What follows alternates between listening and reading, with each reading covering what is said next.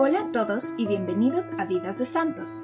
En este podcast, cada 15 días narramos la vida de un santo distinto, desde la infancia hasta los milagros y obras por los cuales fueron canonizados.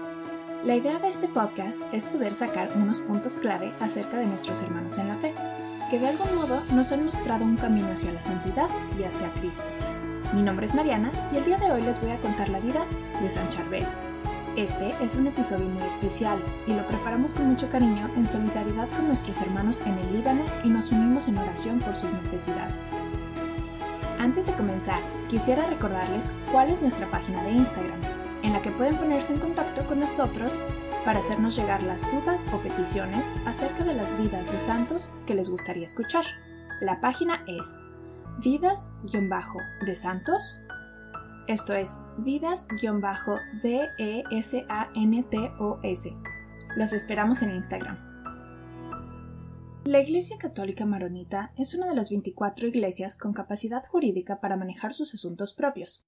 Es una iglesia oriental católica que sigue la tradición litúrgica antioqueña o sirio occidental, en la que utiliza como lenguaje litúrgico el siríaco occidental y como lengua auxiliar el árabe libanés. Está presidida por el patriarca de Antioquía de los Maronitas, cuya sede se encuentra en Bequerque, en el distrito de Keserwan de la gobernación del Monte del Líbano, en el Líbano.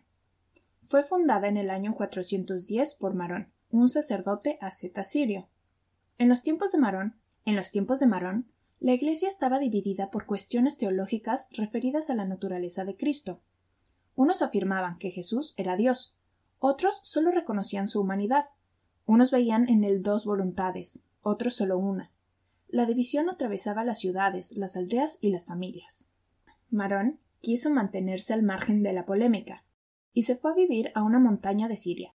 Allí transcurrió su existencia y tras un tiempo de meditación, predicando y atrayendo a cierto número de personas que deseaban vivir bajo su guía espiritual, formó una comunidad de fieles cristianos en torno suyo, que tras su muerte tomaron el nombre de maronitas. La fuente más antigua conocida sobre la existencia de Marón se debe al arzobispo de Constantinopla, Juan Crisóstomo, que lo menciona en una epístola en 404. Otra fuente son los escritos del obispo Teodoreto de Ciro, algunas décadas luego de la muerte de Marón, quien lo llamó Marón el Divino, porque mediante oraciones sanaba a los que acudían a él con enfermedades físicas o mentales. El movimiento maronita llegó al Líbano cuando el primer discípulo de Marón, Abraham de Ciro, que fue llamado el apóstol del Líbano, se propuso convertir a los fenicios paganos del monte del Líbano y se dirigió allí hacia el 402. Abraham fundó una comunidad maronita en Acura, cerca del río Adonis. En cuanto a las controversias teológicas, los maronitas hicieron radicalmente suya la doctrina del concilio de Calcedonia, que sostenía que Cristo era a la vez Dios y hombre, y que tenía dos voluntades, humana y divina.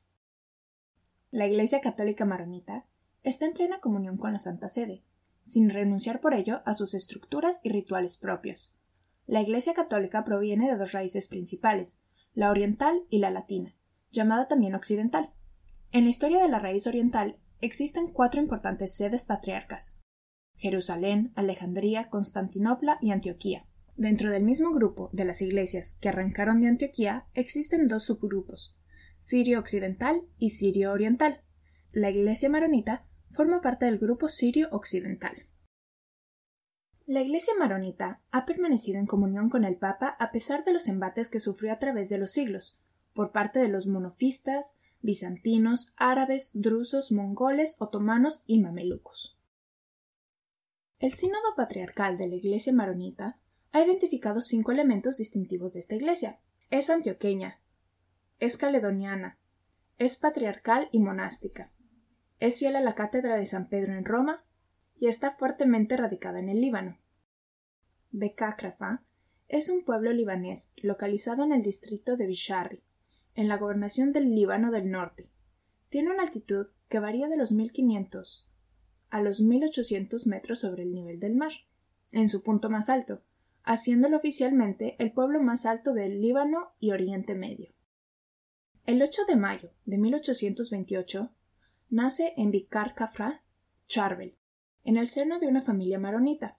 Sus padres eran muy pobres, y su padre falleció cuando él tenía apenas tres años de edad. Su madre se volvió a casar con un hombre piadoso y maronita, quien fue una gran influencia en la vida de piedad y misericordia de Charvel.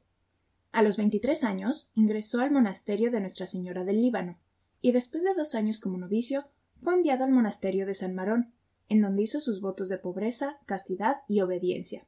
Posteriormente fue trasladado al monasterio de Kifán, en donde estudió filosofía y teología.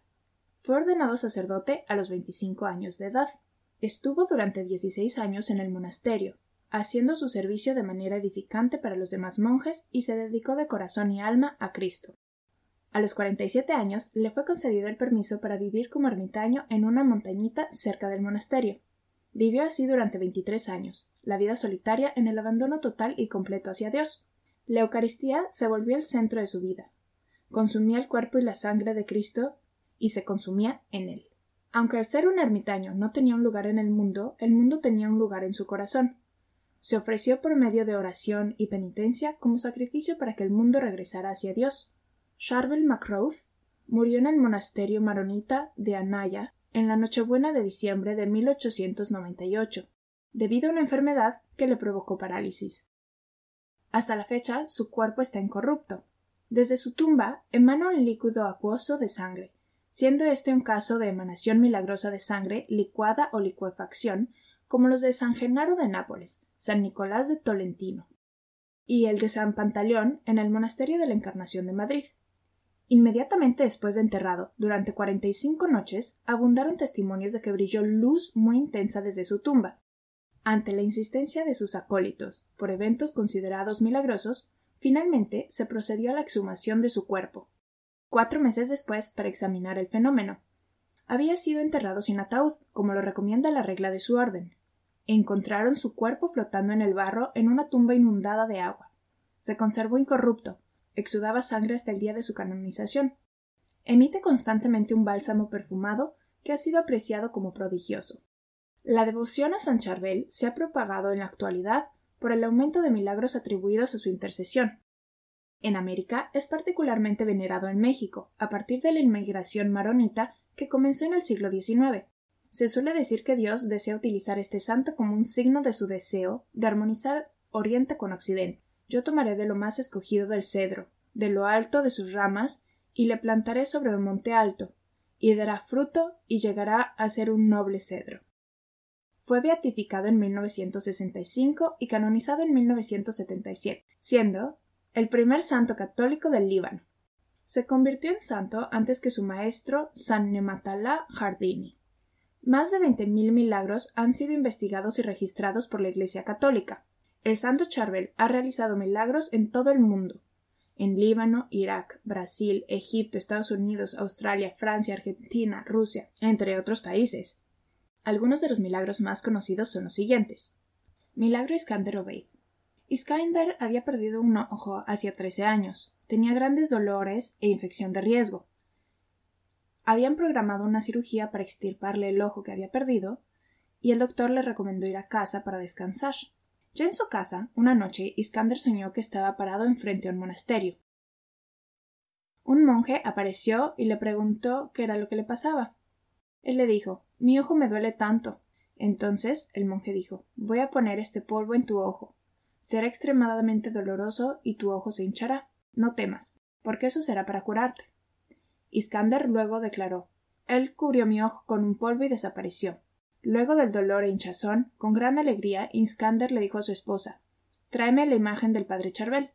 Iskander tapó su ojo sano y contempló la imagen con el ojo dañado. Hizo la señal de la cruz y gritó Puedo verla. Estoy curado. Los mismos médicos que estudiaron el fenómeno declararon unánimemente Iskander, el que perdió el uso de un ojo hace trece años, ahora puede ver normalmente con ambos ojos. El iris deteriorado, que no permitía el paso de la luz, ahora es absolutamente normal. Milagro de Sor María Abel Camari. Nació en Hammana, Líbano. Ingresó al convento de las Hermanas del Sacro Corazón en 1929. Su salud fue afectada en 1936 cuando sintió un dolor al estómago y vomitó. Los exámenes radiológicos revelan que sufría una úlcera gástrica y que el hígado, vesícula biliar y riñones estaban afectados y no funcionaban con normalidad. Fue operada dos veces sin resultado positivo, y el sufrimiento persistió. Durante catorce años se fue agravando el vómito constante, el dolor de huesos, parálisis de la mano derecha, irritación de los dientes. Fue llevada al sepulcro de San Charbel. Tocó la tumba y sintió una corriente de aire en su espalda. Mientras que rezaba al lado de la tumba, vio el nombre de San Charbel escrito en la losa coronado de gotas de sudor brillantes. Con su velo tocó la losa sudada y la aplicó en el área de dolor. De pronto se levantó y caminó emitiendo gritos de alegría. Estaba completamente curada. Milagro de Dafne Gutiérrez. Una extraña enfermedad dejó a Dafne Gutiérrez, una joven madre hispana de Phoenix, en completa obscuridad. Los médicos le aseguraban que no volvería a ver, y que no podían hacer nada por ella. Tras meses en las tinieblas, Daphne fue a una iglesia en St. Joseph en Phoenix. El padre William Akiki, encargado del templo, le habló del poder de la fe y del increíble poder de sanación de San Charbel, y le pidió que cerrara los ojos y se dejara ungir con un aceite que había sido traído del Líbano. El padre le dijo que mientras le ponía el aceite a Daphne, le pedía a Dios a través de San Charbel. Daphne dijo que dos días después se levantó de madrugada y le dijo a su esposo Me duelen los ojos, me tiemblan y me duelen. El esposo le dijo que le salía un olor de carne quemada. Abrió los ojos y pudo ver no solo con un ojo, sino con ambos. Listones de milagros a San Charbel. Es una tradición para anotar cada una de las peticiones al santo. Usualmente en el Líbano se usaban unas telas o mascadas y se ponían alrededor de las iglesias como para protegerlas del peligro. Cuando el peligro había pasado, las telas se desamarraban y se le daban a los pobres. Sucedió en México, cerca del templo maronita, que una mujer estaba muy angustiada por su padecimiento. Pasó a rezar y a solicitar una misericordia de Dios. Se encontró con la imagen de Sar Charbel y le pidió su socorro. Pero como estaba muy afligida y no quería que al santo se le olvidara lo que ella le había pedido, decidió escribirle una nota. Como no tenía papel a la mano y acababa de comprar un listón en una de las mercerías que rodean el templo, le puso en el listón su petición. Cuando el milagro ocurrió, fue y cambió el listón de petición por uno de agradecimiento. Se extendió la tradición de los listones por todo México y después por Latinoamérica y otros continentes.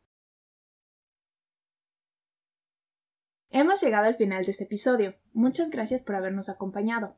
Pero antes de despedirme, me gustaría recordarles algunos puntos clave que aprendimos durante este recorrido. 1. Muchas personas pueden ver el mal que está fuera de ellos en el mundo y desean combatirlo, pero es más difícil ver el mal que está dentro de nosotros y combatirlo. Por eso los eremitas se dedican a hacer introspección y a trabajar en su debilidad humana. 2. No pertenecer al mundo, pero amarlo y orar por él. 3. Dios nos llama a la santidad sin importar país o raza. Si te interesa aprender más acerca de la vida de San Charbel, te recomendamos que visites las notas del show en las que tenemos las notas del programa y los links que utilizamos para la investigación. Muchas gracias y hasta la próxima.